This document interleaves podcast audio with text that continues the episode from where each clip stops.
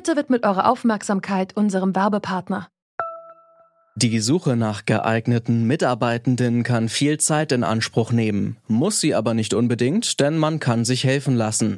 Zum Beispiel mit den Premium-Stellenanzeigen von Indeed, denn damit wird eure Stellenanzeige in der Suche sichtbarer und Bewerberinnen und Bewerber werden schneller auf euch aufmerksam. Indeed schenkt euch jetzt 75 Euro Startguthaben für eure Premium-Stellenanzeigen. Klickt dazu auf den Link in den Show Notes. Es gelten die AGB. Alexa, spionierst du mich aus? Nein, ich spioniere dich nicht aus. Ich respektiere deine Privatsphäre. Spionieren uns die intelligenten Lautsprecher, die wir im Wohnzimmer, in der Küche oder im Schlafzimmer stehen haben, aus? Alexa von Amazon sagt nein. Siri von Apple übrigens auch. Aber stimmt das?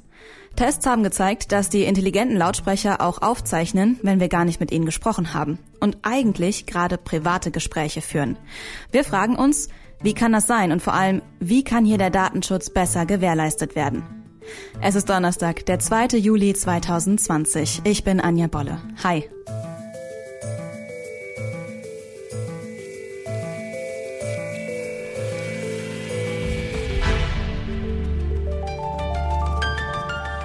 Zurück zum Thema.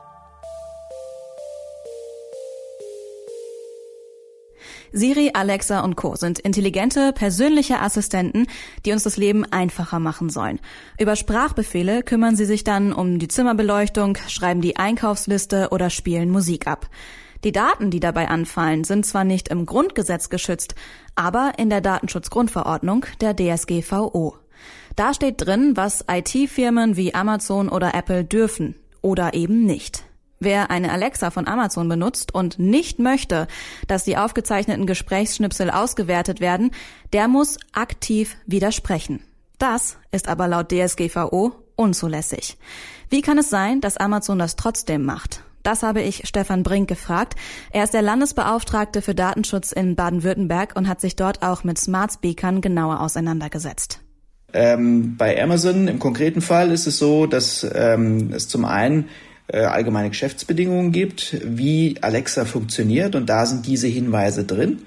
Und da stellt sich die rechtliche Frage, reicht das schon, wenn man äh, solche Hinweise in den ähm, AGBs macht, ob, wenn man das Ganze also sozusagen vertraglich unterfüttert oder gelten nicht die vorhin angesprochenen Regelungen der DSGVO, wonach sowas nur mit ausdrücklicher Zustimmung des Kunden auch gemacht werden darf. Das heißt, hier ist so ein bisschen so diese schwammige Frage, zählt hier das, was Amazon uns vorschreibt oder zählt hier das, was äh, die DSGVO sagt? Äh, welche Regeln müssten denn hier für Unternehmen gesetzt werden, damit man dieses Schlupfloch schließen kann? Es müssen ganz klare und eindeutige Regeln gefasst werden, äh, die das Verhältnis von der Einwilligung auf der einen Seite und von vertraglichen Grundlagen für Datenverarbeitung äh, klar auseinanderdividieren. Wir haben das sehr häufig, dass wir in einer Situation, wo Daten eines Einzelnen verarbeitet werden sollen, ähm, von Seiten des Verarbeiters einen Vertrag sozusagen untergeschoben bekommen. So etwas Ähnliches haben wir zum Beispiel auch bei äh, sozialen Netzwerken, dass ich dort ja in ein Vertragsverhältnis trete mit einem Anbieter und da steht dann auf einmal in den Vertragsbedingungen alles Mögliche drin ähm, und auch Dinge, zu denen ich, äh, wenn ich gefragt würde, niemals ausdrücklich eingewilligt hätte. Dieses Verhältnis von Einwilligung auf der einen Seite und vertraglicher Grundlage der Datenverarbeitung ist schwer in den Griff zu bekommen und das hat die Grundverordnung auch noch nicht so richtig geschafft. Jetzt brauchen die Smart Speaker ja technisch gesprochen ähm, Daten, um trainiert zu werden, sonst werden sie nicht besser. Kann denn gleichzeitig aufgezeichnet und trainiert werden, aber auch unsere Privatsphäre berücksichtigt werden? Gibt es da irgendwie einen Mittelweg?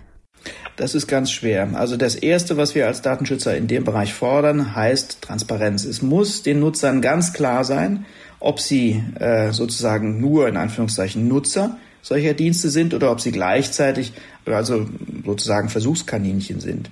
Das ist wirklich elementar. Viele wundern sich übrigens auch darüber, äh, es nicht nur mit automatisierten Verfahren zu tun haben, dass also sozusagen ein Computer mithört und auswertet, sondern dass da echte Menschen sitzen, die das äh, sich anhören, was sie an Schnipseln so mitbekommen. Und das ist vielen Menschen sehr, sehr unrecht. Ja, die könnten dann eher damit umgehen, äh, wenn ähm, Amazon ähm, sozusagen eine rein technische Verarbeitung vornehmen würde und erschrecken sich, wenn sie hören, was, da sitzen Menschen, die hören da mit. Das möchte ich eigentlich nicht.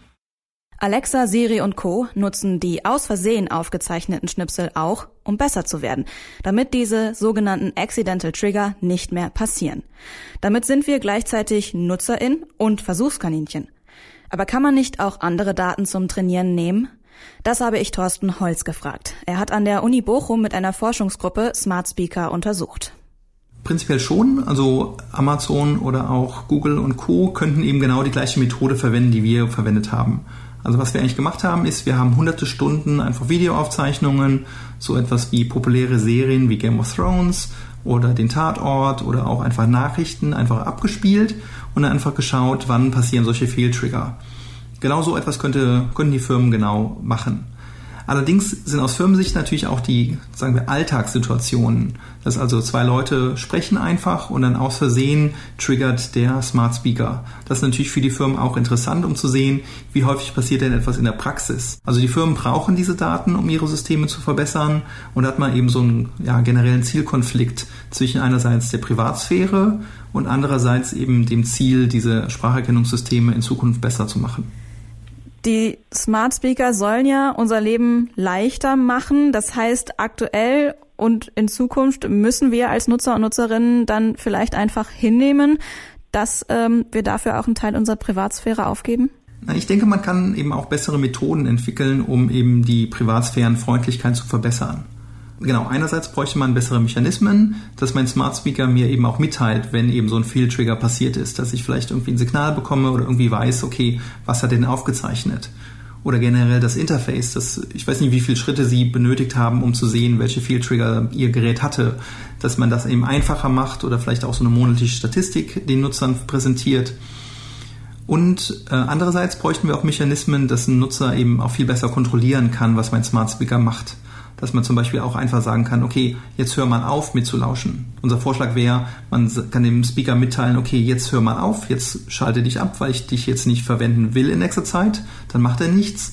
Und dass ich dann eben über einen Mechanismus wie, oder einen einfachen Mechanismus auch den Smart Speaker wieder anmachen kann, ohne dass ich irgendwie groß mit dem reagieren muss. Mhm, aber man kann ja zum Beispiel schon das Mikrofon einfach ausschalten. Genau, aber da müssen Sie natürlich äh, direkt hingehen, physisch eben draufdrücken. Und zwar per Sprachbefehl eben so ausschalten, dass er zwar lokal alles macht, aber nicht in die Cloud streamt. Und das könnte man zum Beispiel so realisieren, dass man sagt, okay, jetzt hör mal auf, Sachen in die Cloud zu, zu streamen, also quasi das unterbinden. Und wenn man das dann wieder anmacht, dass man Beispiel dreimal das Keyword sagt, weil da geht die ähm, Erkennung lokal schon ziemlich gut und dass erst dann eben diese Cloud-Anbindung auch wieder aktiviert wird.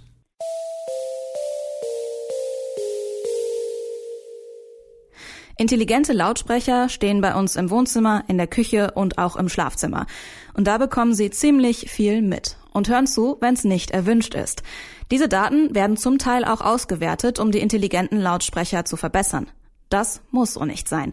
Laut dem Datenschutzbeauftragten Stefan Brink müssten die Unternehmen transparenter werden und sagen, welche Daten sie wofür benutzen. Außerdem könnte der Datenschutz auch technisch besser geschützt werden. Dafür schlägt Thorsten Holz einen Privatsphäre-Modus vor, den wir auch einfach mit unserer Stimme aktivieren können. Diesen Podcast könnt ihr übrigens auch über eure Smart Speaker hören. Jeden Tag eine neue Folge. Für heute war's es aber. Ich bin Anja Bolle. Tschüss, bis zum nächsten Mal.